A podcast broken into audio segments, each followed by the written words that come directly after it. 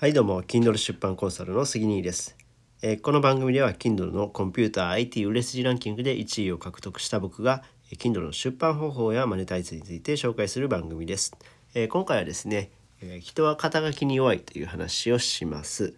えまあどういうことかというとですね今日まあ僕ビジネスパートナーと会っていたんですよね。でまあなんかいろいろ話してたんですけどもまあその中にですねまあ結構人って肩書きに弱いよねって話をしたんですけども、まあ、何が弱いかっていうとうん例えばですね、まあ、そのビジネスパートナーの親戚の人がまあ経営者なんですけどもうんその人をこうだどこの大学出たとかそういう部分で判断するよっていう話をしてたんですよね。うん、まあその僕のビジネスパートナー自体はそういう大学とか全然気にしないんですけどもその見る人によってはそれ大学とかうんでまあうんなんだろうその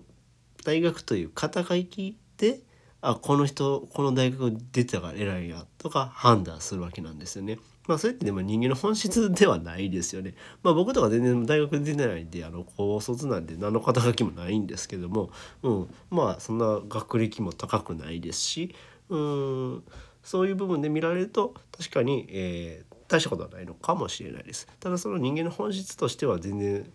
別に 自分が素晴らしいとかそんなんじゃないですけどね、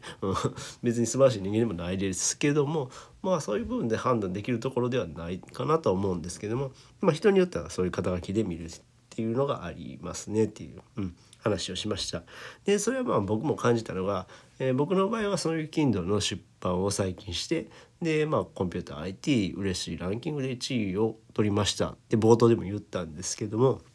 でもそれまでで別に僕の発信していた内容って実はそんなに変わらなくて、えーブログをやっていてでブログと同じ内容を、えー Kindle でも出版した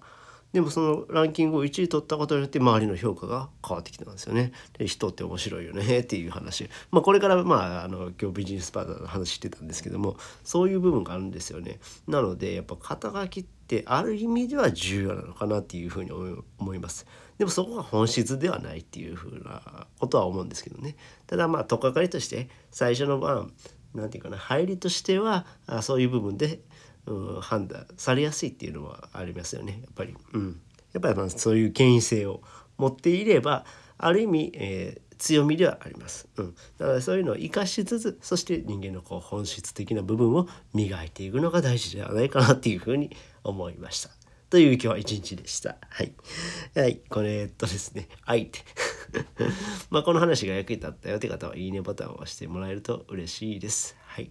でですね、あ、そうそうそう。ね、今日ですね、まあ僕、Kindle のあの無料コンサルってやってたんですけども、あの、今日付けでねもうちょっと無料コンサルの方は終わろうと思っています。うん、で、えーまあ明日から、えー12月1日からは、まあ、ちょっと残念ですけどもあの有料コンサルにさせていただこうと思ってます。でもしねあの無料コンサルをしていただき、えーしたいなって思う方はもう今日はもう11時15分なんで今の時点で、えーもうすぐで終わりなんですけどもまあ、あの僕のノートからあの無料コンサルお願いしますって言っていただければ、えー対応させていただきます。はい。で、まあ、明日からはちょっと有料とさせていただきますので、ご容赦ください。はい。えっ、と、まあ、ノートの方のリンク貼っとくんでよろしかったらご覧ください。最後までご視聴いただきありがとう。あ、最後までお聞きいただきありがとうございました。それではまた。バイバイ。